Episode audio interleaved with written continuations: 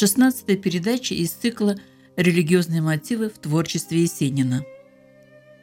Петроградская газета «Знамя борьбы» за 1918 год опубликовала статью «Пророческое призвание Есенина».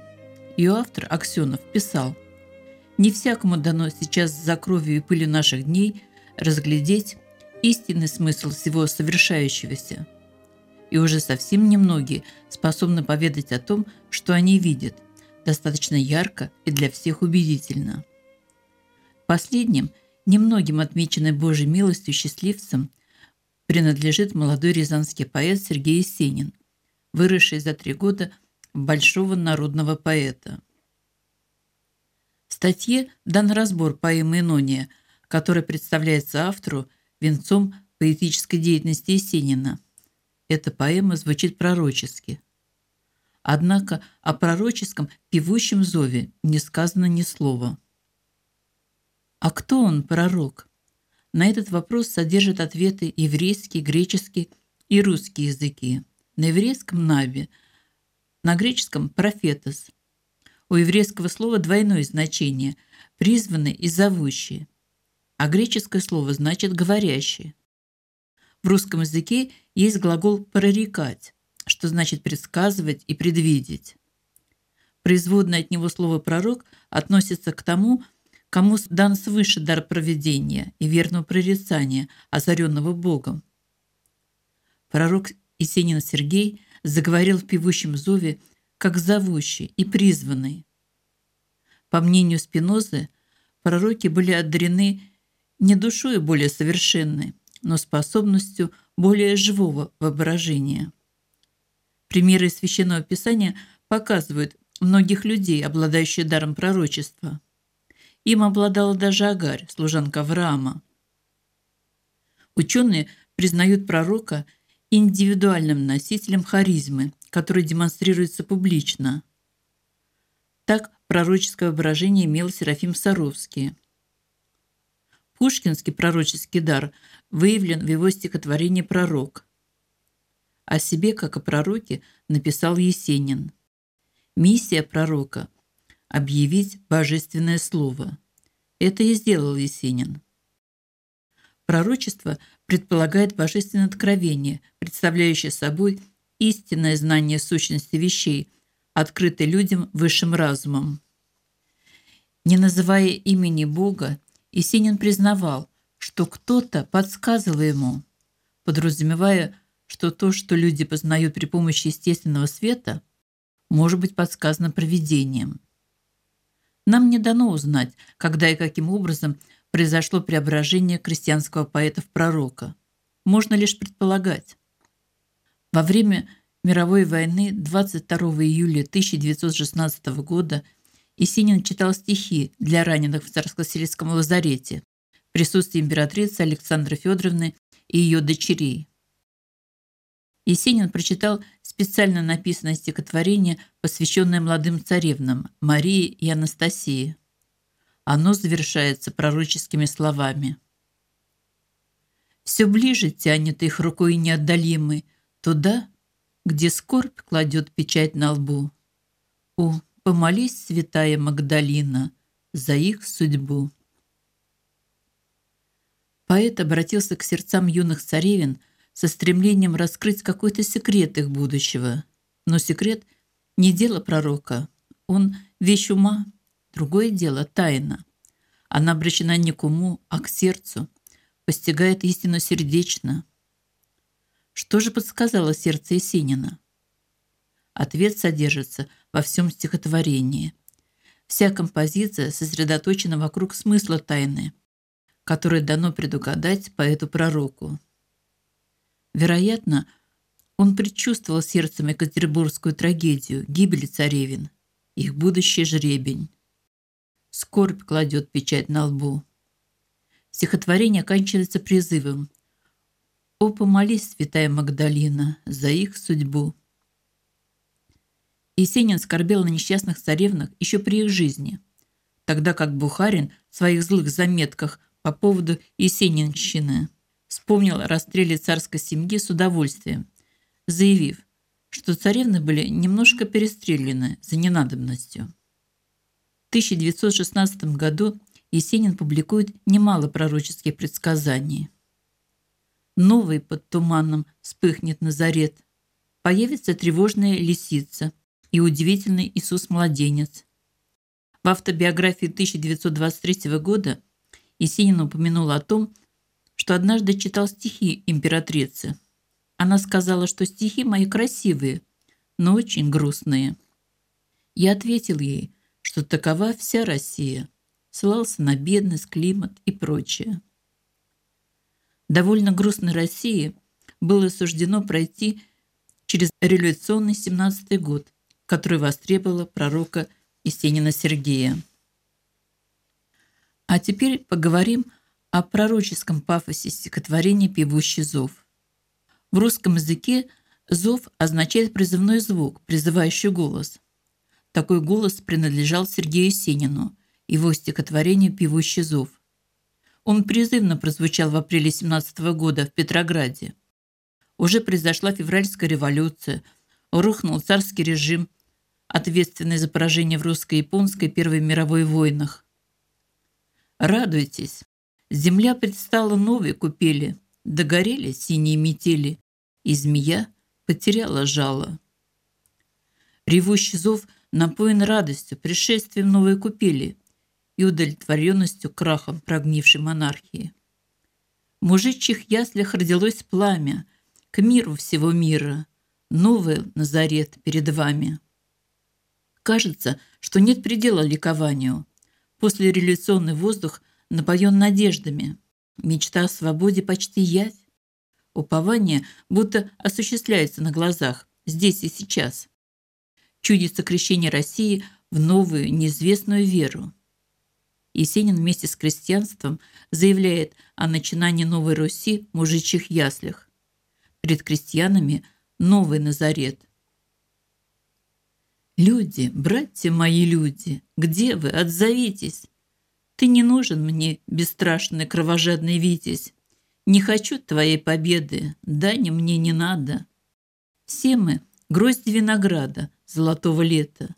До кончины всем нам хватит и тепла, и света. В последующих строфах певущего зова содержится пророчество. Пророк Есенин слышит таинственный голос — Теперь он повторяет услышанное от кого-то свыше. Он учит постижению меры, мудрости верить, любить и мерить. История не знает сослагательного наклонения. Ах, если бы пророка Сергея Сенина услышали, ах, если бы партии вступили в диалог, ах, если бы... Историю творили люди и их предводители. В 17 году – творилось будущее. Вряд ли можно объяснять ужасы гражданской войны попустительством проведения, а вот возмездием за страшные российские грехи возможно. Все же не случайно во главе 12 красноармейцев у Блока идет Христос. Не подсказывал ли Иисус в живом воображении поэта последние строфы бивущего зова? Есенин шлет проклятие английскому империализму, который вместе с французским втянул Россию союзный блок против Германии. Для России, которая является срединным царством, такая блокировка противопоказана, даже губительна.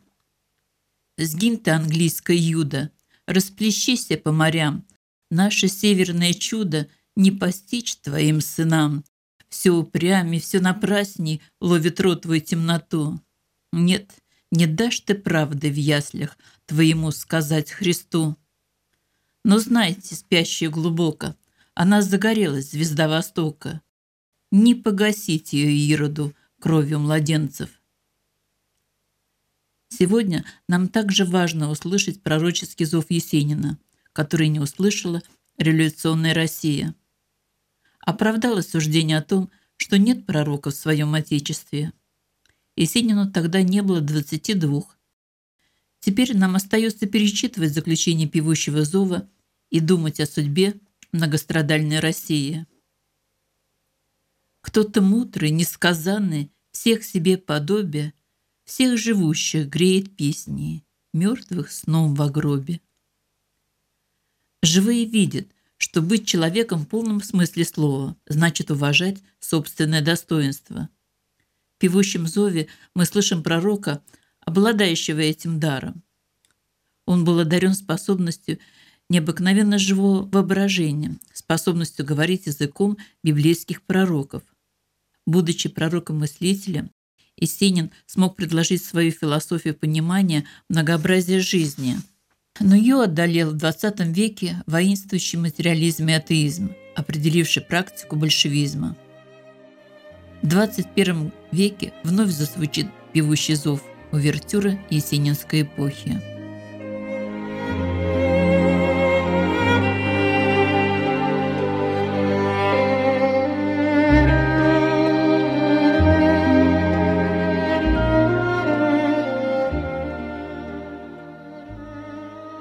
Раз обращался к Библии.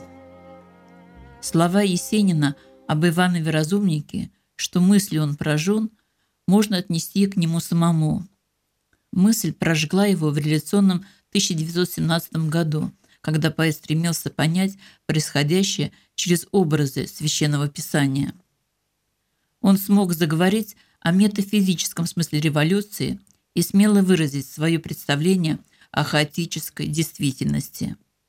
Об этом свидетельствует ряд его замечательных стихотворений. «Товарищ», «Певущий зов», «Очерь», «Актоих», «Пришествие», «Преображение», «Инония» и другие. Они все объединены единым замыслом и поэтическим сюжетом. В есенинском строгом искусстве, по его словам, есть значное служение выявления внутренних потребностей разума.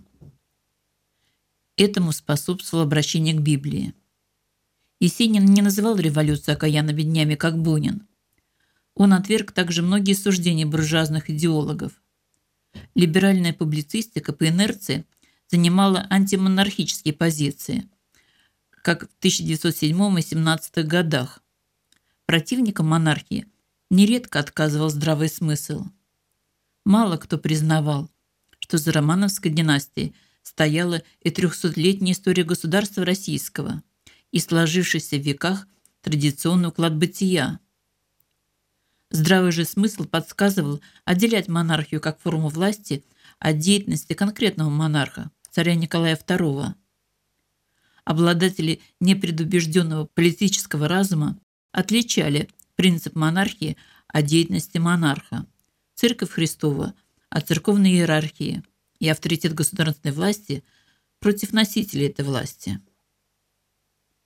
Россию в 1917 году постигли тяжкие испытания. Продолжалась мировая война. Жестокий враг напрягал последние силы, и российская доблестная армия геройски сражалась. На положение на фронтах негативно сказались начавшиеся народные волнения. 2 марта 17 года Николай II подписал манифест отречения. Признали мы за благо отречься от престола государства российского и сложить в себя верховную власть. Царь просил, да поможет Господь Бог России. Первым откликом Есенина на февральскую революцию было стихотворение «Разбуди меня завтра рано». «Разбуди меня завтра рано, о, моя терпеливая мать! Я пойду за дорожным курганом дорогого гостя встречать. Я сегодня увидел в пуще след широких колес на лугу. Треплет ветер под облачной кущей золотую его дугу. На рассвете он завтра промчится, шапку месяц пригнув под кустом, и игриво взмахнет кобылица над равнинную красным хвостом. Разбуди меня завтра рано, засвети в нашей горнице свет. Говорят, что я скоро стану знаменитый русский поэт. Воспою я тебя и гостя, нашу печь, петуха и кров. И на песни мои прольется молоко твоих рыжих коров. Поэт желал дорогого гостя встречать. Ему виделся образ Христа, золотая его дуга, Думая о своей терпеливой матери об Иисусе, Есенин воспевал родной дом, печь, петуха и кров, и рыжих коров. Считая себя крестьянским сыном, мужицким поэтом и пророком, Есенин открывал новую поэтическую землю и новое поэтическое небо. Почему возможно это открытие? Да потому, что по убеждению Есенина прежняя земля уже задышала воздух, она зарисовала небо, и рисункам этой земли уже нет места. Воображаемое Есенина мировое древо жизни и план строительства нового российского дома как избы нашего мышления. Есенин считал, что новая Россия должна строиться молодым поколением. Это требует само течения жизни. Свое раздумье по этому поводу Есенин зафиксировал в поэме «Товарищ». В нем присутствуют три образа героев. Первый – сознательный пролетарий, витязь революции, отец Мартина. Мартин предстает главным героем, похоже не на родителя, а на русских юродивых. Совсем не случайно, что самым близким товарищем Мартина является младенец Иисус, подсказавший мечту о духовной революции. Духовное преображение мира, о котором мечтал Есенин и его герой Мартин, нечто совсем другое, чем Железная Республика, во имя установления которой погиб отец Мартина. Товарищи последнего находятся в плену. Свободу народу России могли принести не насильственные перевороты, а революция как духовное преображение. В поэме «Преображение» вновь является красный гость Колымаги. В стихотворении «Разбуди меня завтра рано» бога-человеческий гость приезжает с телеги. Нам, читателям, чудится плеск крыл. Есенин хорошо знал об описанном в Евангелиях преображении Иисуса, о проявлении его божественной сущности. Поэт по Библии зримо представлял и молитву Христа на горе Фавор, и моменты, когда лицо Христа светилось, как солнце, а одежды стали белыми, как снег. С образом Иисуса органически связан у Есенина образ преображения Голубой Руси, символически выраженный то ли конем, то ли коровой. Поэт проявляет свое крестьянское естество в облике коровы вспухшего бога. Неоднократно являются и незримый коровий бог, и делится Русь.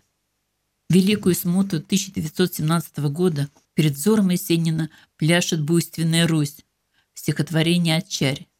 Образ Отчаря олицетворяет буйственную Русь.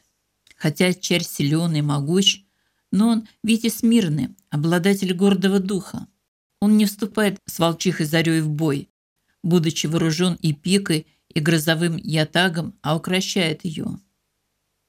Есенин не забывает об Иисусе. И рыжий Иуда целует Христа, поясняя при этом, что звон поцелуя деньгой не гремит. Отчерь поддерживает есенинскую веру русского крестьянина. О ней в стихотворении «Глянув в поле, глянув в небо» сказано – о, я верю, знать за муки над пропащим мужиком Кто-то ласковые руки проливает молоком. В Актоихе выражено чувство Есенина к его крестьянской родине.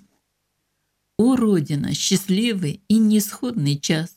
Нет лучше, нет красивее твоих коровьих глаз. Тебе, твоим туманом и овцам на полях Несу, как сноп овсяный, я солнце на руках.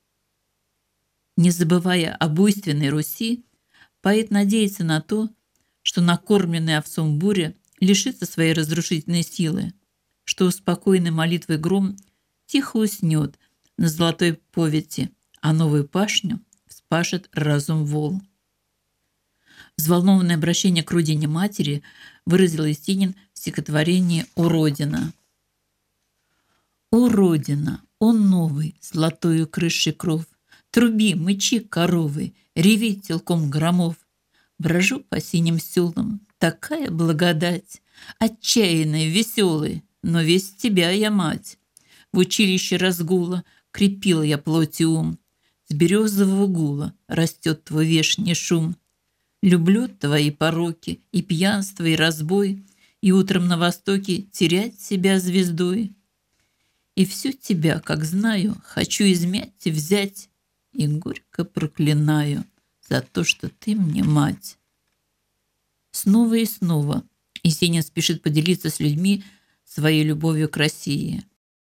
«Я по первому снегу бреду» или «О, верю, верю, счастье есть».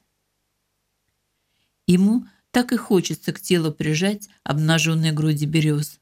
Так и хочется руки сомкнуть над древесными бедрами ив. Поэт любит даже благословенные страдания. Он верит, что счастье есть. В чем состоит пророческое призвание Есенина? Его поэзия содержит неоспоримую истину. Он стремился постигнуть судьбу человека и исследовать пути человечества. И его призвание связано с умом и волей Всевышнего. Поэт пророчествует о том, что в триаде ценностей вера, надежда, любовь, больше из них – любовь.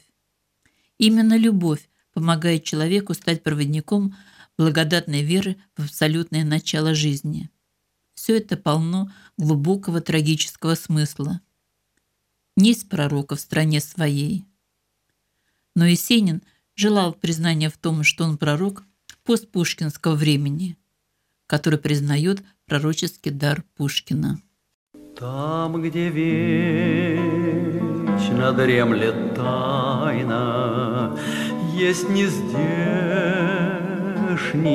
поля.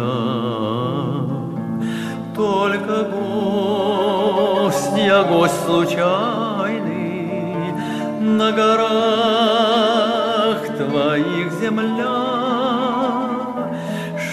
Широки леса и воды, Крепок взмах воздушных крыл, Но века твои годы Затуманил бег светил, Не тобой я поцелован, Не с тобой мой связан рок. Новый путь мне уготован От захода на восток.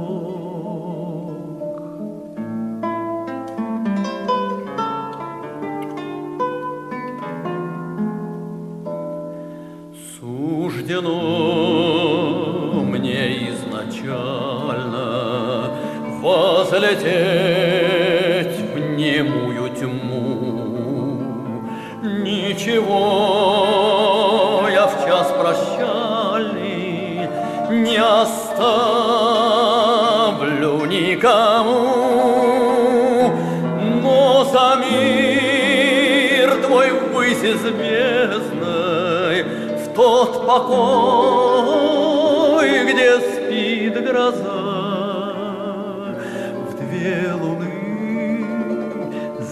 над бездной незакатные глаза.